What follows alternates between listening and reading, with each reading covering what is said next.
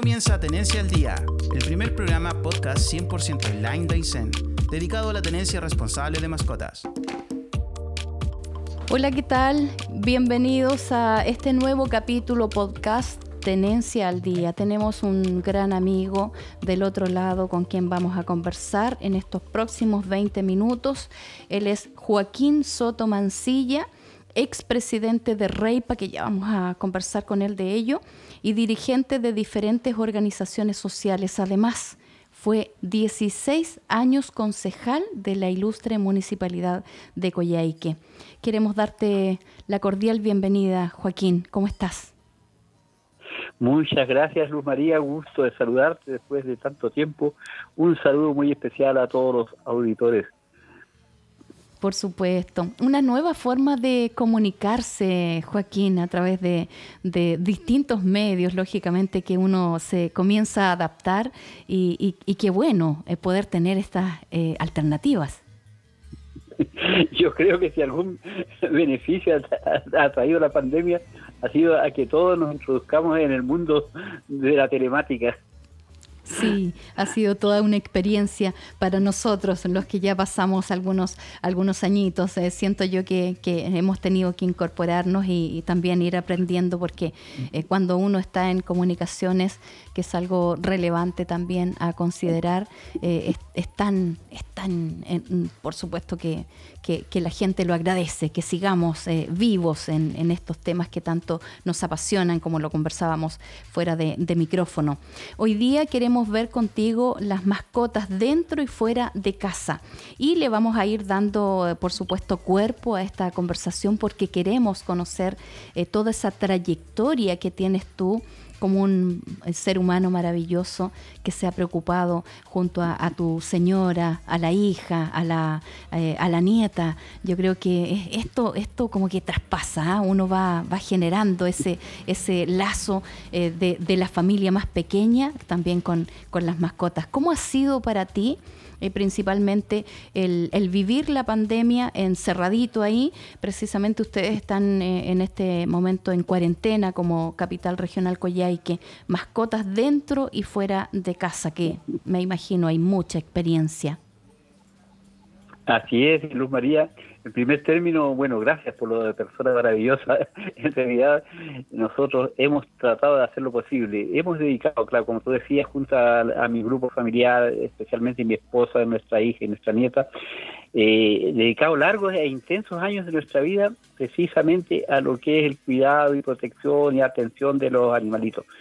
Eh, nuestra labor muchas veces incomprendida, pero como es nuestra pasión, la hacemos en forma totalmente con ternura, con cariño, con dedicación, con constancia, con perseverancia, a, pesar de todos los malos ratos que uno pueda pasar por este, en este tema.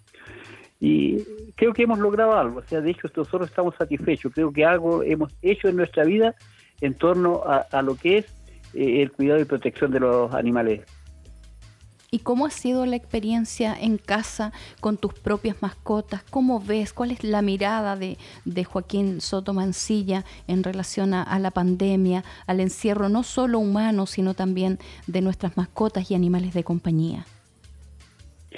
Bueno, la verdad es que yo creo que la vida nos ha dado la oportunidad, sobre todo en esta contingencia, de estar más cerca de nuestros animalitos, estar prácticamente todo el día con ellos, mimándolos, cuidándolos, alimentándolos, y que a nosotros en realidad nos eh, enternece este tema y por eso lo hacemos, como digo, con mucho agrado y, actualmente nosotros estamos con eh, ocho perritos todos recogidos, eh, cuatro gatos y alimentamos a unos que entran a, nuestro sitio que es amplio en realidad. Gracias a Dios tenemos un sitio bastante amplio donde pueden pasear nuestras mascotas, corretear, jugar yo creo que en eso nosotros estamos contentos, o sea, y al final, eh, finalmente nos distraemos, porque en realidad el encierro como que también agobia, eh, angustia, y todo eso se suple con el cariño de nuestros que nos prodigan nuestros animalitos. Te preguntarás por qué quería tenerte en, en, uno de los capítulos de podcast Tenencia al Día, precisamente porque nos liga hace muchos años, hemos creado un vínculo con ustedes como familia. Además, tú tienes un tremendo currículum, eh, fuiste durante 16 años de tu vida concejal en la municipalidad de Coyhaique. Cuéntanos un poquito cómo fue esa, experiencia en tu paso eh, y en esa permanencia como concejal. Eh, hay, ha habido y hubo en, en, en, ese momento, en esos años, preocupación compromiso en torno a las mascotas, los animales de compañía, aquellos que la gente abandona. Eh, ¿Cómo fue la experiencia dentro del municipio? Bueno, en realidad una experiencia bastante satisfactoria en mi caso. Creo que tratamos de cumplir de la mejor manera posible todas las eh, labores o visiones que la ley nos encomienda en este caso pero yo de lo que estoy satisfecho en realidad es de haber logrado interesar a algunas autoridades, en este caso del municipio, para que nos colaboren en lo que es la tenencia responsable de mascotas.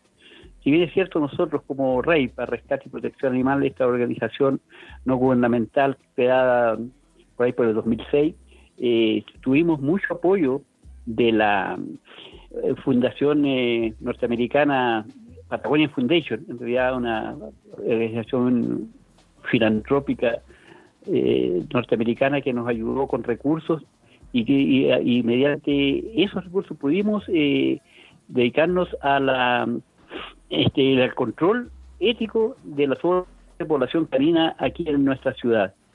Y, logramos creo yo si, no me corto esterilizar como a 6.000 eh, perritos durante varios años. Sí, sí, tenemos, tenemos también y fuimos parte de, ese, de ese mm, inicio en las esterilizaciones de mm, precisamente que no tiene que ver con el, gobierno, a lo mejor el municipio, a las autoridades, porque de repente cuesta tanto, Joaquín, eh, poder incorporar o, o, lograr que se sumen a una tarea que debiera ser de todos, independiente donde estemos. Exactamente, yo creo que, bueno, la mayor responsabilidad, creo yo, la, la tienen eh, los organismos del Estado y que poco y nada hicieron durante una larga época. Como decía yo delante, nosotros logramos interesar a, lo que es el municipio, a ambos municipios, que el de Porta de Goyay, que al final eh, creo que se sumaron todas las municipalidades de la región, pero también al gobierno eh, a través de la subdere que aportaron y siguen aportando con recursos para estos, estos temas de civilización y para ayudar también a, las organizaciones que, se dedican a eso, organizaciones de voluntariado en realidad, y como decíamos delante, es bastante ingrata la labor, puesto que la gente nos responsabiliza, nos culpa cuando hay sobrepoblación canina y nosotros eh, física y económicamente más no podemos hacer en realidad uno hace lo que más puede. Yo creo que, eh, sientes tú, eh, creo que hemos conversado con mucha gente que pertenece a fundaciones eh, que, animalistas y organizaciones sin fines de lucro, que, que, nos dicen y nos repiten que entrar en este círculo, que en el fondo uno entra y, no puede salir, porque tiene que ver con la vocación, con el compromiso. ¿Crees tú que nos empobrece de alguna manera? Porque siempre es más lo que tenemos que dar, nunca es menos. Eh, y ese es el compromiso real que uno asume. ¿Cómo ves tú esa situación? Bueno, efectivamente, yo creo que muchas cosas se logran con, eh, perseverancia, con constancia, con dedicación, eh, sacrificando muchas veces el tiempo que puede dedicarlo a la familia, o puede dedicarlo por último al descanso. Nosotros personalmente salimos, bueno, en tiempos normales, por supuesto, a alimentar eh, perritos callejeros o de sectores rurales que han sido abandonados.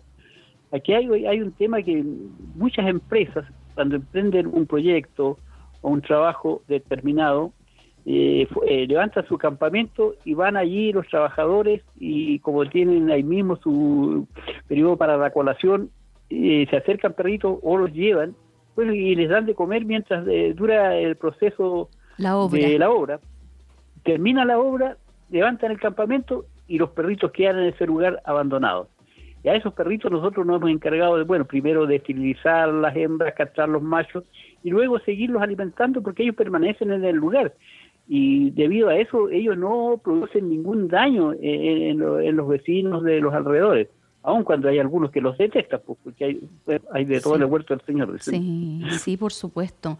Eh, ¿qué, ¿qué, te gustaría a ti, como, como una persona que ama eh, el trabajo que hacen voluntariamente, tú, Olga, tu señora, tu familia? Eh, ¿Cómo te gustaría cambiar eso? Que cuando llega eh, una constructora a, poder eh, edificar un, 50 casas, por ejemplo, y aparece un perrito y se va quedando, lo vamos alimentando, pero termina la obra, ellos levantan, como dices tú, su campamento y se van. ¿Qué te gustaría, cómo te gustaría cambiar esa situación? Bueno, yo creo que aquí depende mucho de los organismos del Estado, de los municipios que tienen que normar estas cosas para que no sucedan en realidad, porque si bien es cierto, está, bien que se alimenten los animalitos y todo eso, pero el tema está que después no, no, no, no debían abandonarlos. Eh, hay que hacerse responsable, alguien tiene que hacerse responsable de, estos animales. Y yo creo que, bueno, la sociedad en su conjunto igual tiene un, un compromiso, debería tener un compromiso fuerte en este, en este tema, pero lamentablemente no es así. Tenemos, em, eh, ¿crees tú que la educación es, fundamental, es clave para avanzar en este tema? Por supuesto, la educación, incluso empezando desde, desde los parvulitos hacia arriba. Yo creo que debemos eh, educando a estos niños y yo creo que algo se está haciendo en este aspecto. Todo lo que es preservación del medio ambiente, lo que es eh, el, el, amor por los animales, etcétera y yo creo que a la larga deberíamos llegar a tener una sociedad distinta a, la actual, que las nuevas generaciones eh, vayan empoderando este tema, eh, vayan cultivando ese amor por los animales, por el cuidado, por la protección, y de esa manera llegaríamos a tener un mundo mejor, yo creo un mundo más eh, armonioso, más integral en relación a, nuestros eh, perros y gatos, que son las mascotas más comunes dentro de nuestros hogares. Em, eh, en relación a, y volviendo precisamente a tu, a tu rol como, como concejal, me imagino, como fiscalizador también, porque tienen esa, esa, esa tarea que deben cumplir.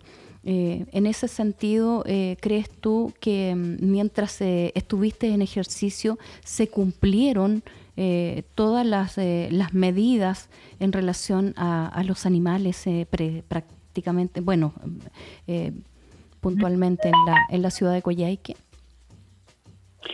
Bueno, la verdad es que si bien es cierto, se logró dictar algunas ordenanzas que, que regulaban o normaban estos temas, mucho más no se logró. Eh, en los municipios eh, eh, actúa un consejo municipal junto al alcalde, que es un cuerpo colegiado, y por supuesto que todas las, medidas, las normas que se aprueben, se hace como cuerpo colegiado. Un concejal es un voto más nomás. Y lamentablemente no siempre tiene el apoyo de, los colegas, o sea, y, y, eso sucedió aquí y en diversas partes, en diversas comunas del país. No obstante, algo se logró en realidad. Y bueno, recuerdo que hace años atrás, cuando el alcalde era Carlos Valpontina acá en Coyeque, formamos la primera sociedad protectora de animales. Y bueno, comenzamos con muchos bríos, con, en realidad con mucho entusiasmo, con pasión, con vehemencia, con ensoñación y logramos muchas cosas. Finalmente, después, con el tiempo, la organización se fue eh, disolviendo, finalmente se disolvió en realidad, pero se trabajó con entusiasmo durante un buen tiempo y, logramos muchas cosas en realidad. Y luego después de Reipa asumió un rol fundamental acá en, la comuna y en la región, podemos decir, con todos estos operativos de esterilización que se hicieron, con eh, también eh, lograr eh, la, adopción de, animalitos. trabajamos durante mucho tiempo con mi esposa y un grupo de amigos de, la fundación, eh, no, de Reipa, Reipa no, no, no, logró nunca hacer fundación en realidad. Este, para dar en adopción, todos los sábados nosotros íbamos a la plaza, hicimos unos corralitos, llevábamos cachorritos y los dábamos en adopción, eh, pero por supuesto se lo entregábamos a personas mayores de edad, con responsabilidad, los hacíamos firmar un documento donde ellos se comprometían a cuidar los animalitos, le hacíamos un seguimiento porque quedaba registrada su dirección, sus teléfonos, etcétera, y nos dio bastante buen resultado. Luego también dejamos, bueno, hoy día hay una fundación Patitas Patagónicas aquí en Coyhaique que trabaja en buena forma, con gente muy esforzada, muy dedicada, muy responsable, a quienes yo admiro bastante y bueno, aprovecho de enviarles a través del programa un saludo muy especial y muy fraterno a ellos y, e a que continúen por esa senda y que en el futuro les sea posible, ojalá, consolidar y profundizar lo que hasta este instante les ha sido posible realizar. Joaquín, respecto de lo que dices, em, hay muchas organizaciones em, eh, sin fines de lucro. Eh, yo creo que tú hablabas de, una primera antes de Reipa eh, que se creó. ¿Por qué crees tú que no se mantiene a veces con la firmeza, con la convicción que se, que se inicia esta organización? Que siempre es muchísima gente la que va para, poder, para poderte constituir. ¿Qué es lo que pasa en el camino? ¿Cuál es la opinión de Joaquín con la experiencia que tienes? Bueno, yo creo que esto se debe precisamente a la incomprensión del resto de la comunidad. Porque como yo decía adelante, culpan, si, si, un perro muerde a una persona, ¿qué hacen los de, esta organización? Claro, los protectores.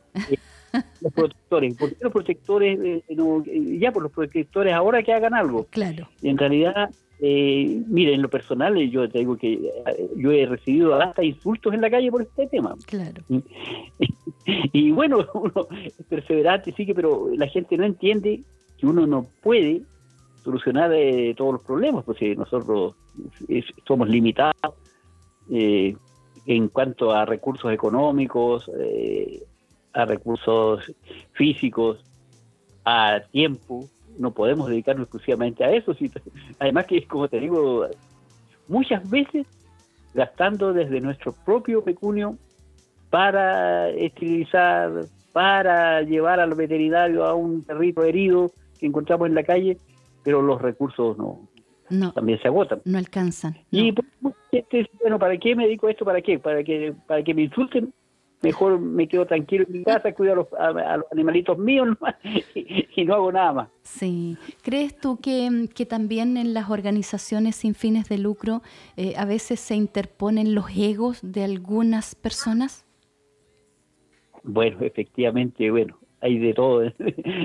de, eh, muy, hay personas que son, en realidad se dedican, hay que reconocerles eso, pero son poco empáticos, eh, son un poco tolerantes en realidad no, no aceptan o se creen dueños de la verdad y no aceptan que las opiniones de otros. Entonces yo creo que eso también es una causal con la que la gente, a veces algunos se vayan alejando, porque algunos eh, líderes son, así, pues hay distintos liderazgos, entonces el tema está que a veces la, no existe una fértil convivencia interna dentro de los mismos eh, socios de la agrupación u organización necesitamos em, eh, de alguna manera seguir educándonos un poquito o preparándonos más en torno a, ser más empáticos, a no creernos dueños de la verdad, porque nadie puede ser dueño de la verdad. Yo creo que nos falta un poco más de conocimientos al respecto, ser humildes, Joaquín.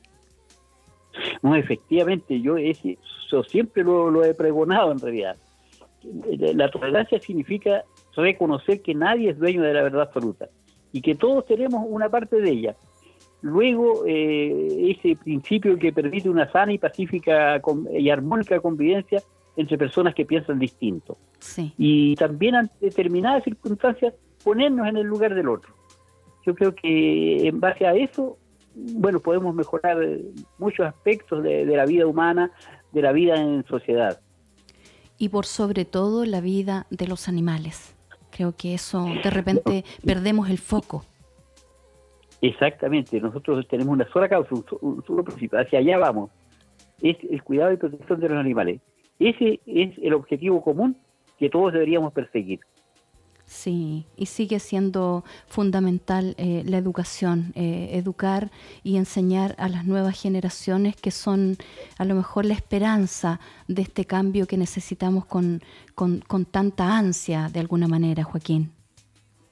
Efectivamente, ellos son el futuro de nuestra sociedad y bueno, nosotros trataremos de dejarles un mundo mejor, pero ellos son los encargados de perfeccionarlo, esperar que tengamos un planeta sano y que nuestros animales eh, pequeños lleguen eh, algún día a tener también un destino feliz, que, es lo que se merecen, porque ellos nos entregan mucho amor, mucho cariño, y nosotros debemos saber agradecerlo siguen siendo incondicionales con nosotros, ellos nos dan todo, sin embargo, a veces, y yo siento que los seres humanos, eh, eh, algunos, los comentarios no pueden ser general, eh, hay personas maravillosas como ustedes, como nosotros, que nos hemos preocupado en, en el tiempo. Yo creo que esto no muere porque es una convicción, es parte de tu esencia, el seguir ayudando y pensando que es posible crear un mundo mejor para los animales que son parte de, también de la creación. Exactamente, un mundo más feliz es posible. Eh, los animales demuestran eh, tener eh, sentimientos mucho más nobles que muchos seres humanos en realidad.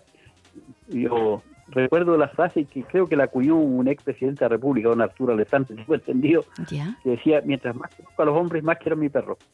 y cuando hablaba de hombres, hablaba de, él se refería al género humano, hombres y mujeres. Sí, por supuesto. Tremenda frase a propósito, la utilizamos bastante en nuestra comunicación. Em, la verdad es que se nos fue el tiempo, ha sido muy grato conversar contigo, Joaquín eh, Soto Mancilla, un tremendo amigo, un tremendo aliado, eh, la familia, sido importante también en este trayecto, en esta travesía, en este, eh, en este tema que nos apasiona tanto. Eh, quiero que nos entregues un, tu comentario final para poder eh, despedirnos. Muchas gracias, Luz María. En realidad agradezco enormemente los términos con que nos elogias a nosotros como familia. Nosotros creemos que solamente estamos cumpliendo con nuestro deber. Y finalmente, agradecer al programa instarlo a que continúe eh, y, por supuesto, hacer un llamado a todos nuestros compatriotas, conciudadanos, eh, coterráneos, eh, a que, bueno, dediquen algo de, o parte de su vida a ayudar y proteger a los animalitos. Muchas gracias. Muchas gracias igual. Esta mañana conversamos con Joaquín Soto Mancilla. Gracias, hasta una próxima oportunidad. Así finaliza Tenencia al Día. Este segmento es auspiciado por Multitiendas Yavian, la multitienda de Aysén. Hola, mi nombre es Alexis Fuentes Villavicencio. Soy profesor de inglés en la comuna de Puerto Aysén. Esta pandemia ha sido una gran instancia para reencontrarse con nuestros amigos pequeños. Claro que también ha sido raro para ellos el estar todo el tiempo acompañados. Es por eso que debemos pensar en las necesidades de nuestras mascotas. Los perros pueden tener mayor ansiedad por separación. Gracias a la pandemia, el animal se acostumbró a estar meses con nosotros. De hecho, existen grupos de personas que tienen mascotas sobre los 20 kilos en casas pequeñas o departamentos. Es de vital consideración que nuestras mascotas tengan acceso a hacer sus necesidades cuando corresponda, a tener paseos, esparcimientos e interacción con sus pares. El socializar es muy positivo para ellos. Debemos tener siempre una rutina planificada. Los perros funcionan en base a estímulos olfativos, por lo que es necesario dejarlos interactuar en base a ello. Deben ser mucho más interactivos con su entorno aún no hay evidencia de que nos puedan transmitir el COVID a las personas. Es por eso que no hay razones para que los abandones. Las mascotas son parte de nuestra familia y también parte de nuestra comunidad. Recuerden visitarnos en nuestras redes sociales de Facebook, YouTube y Spotify. Búscanos por el hashtag GatoTAD. No te olvides de dejar tus comentarios y comparte los capítulos con tus familiares y amigos. Si quieres, puedes enviar saludos al más 569 65 22 46 20. Este podcast fue financiado por Petrac y Subdere. No olvides compartir este capítulo en tus redes sociales con el hashtag TAD. También busca nuestros capítulos en Spotify, YouTube y Facebook.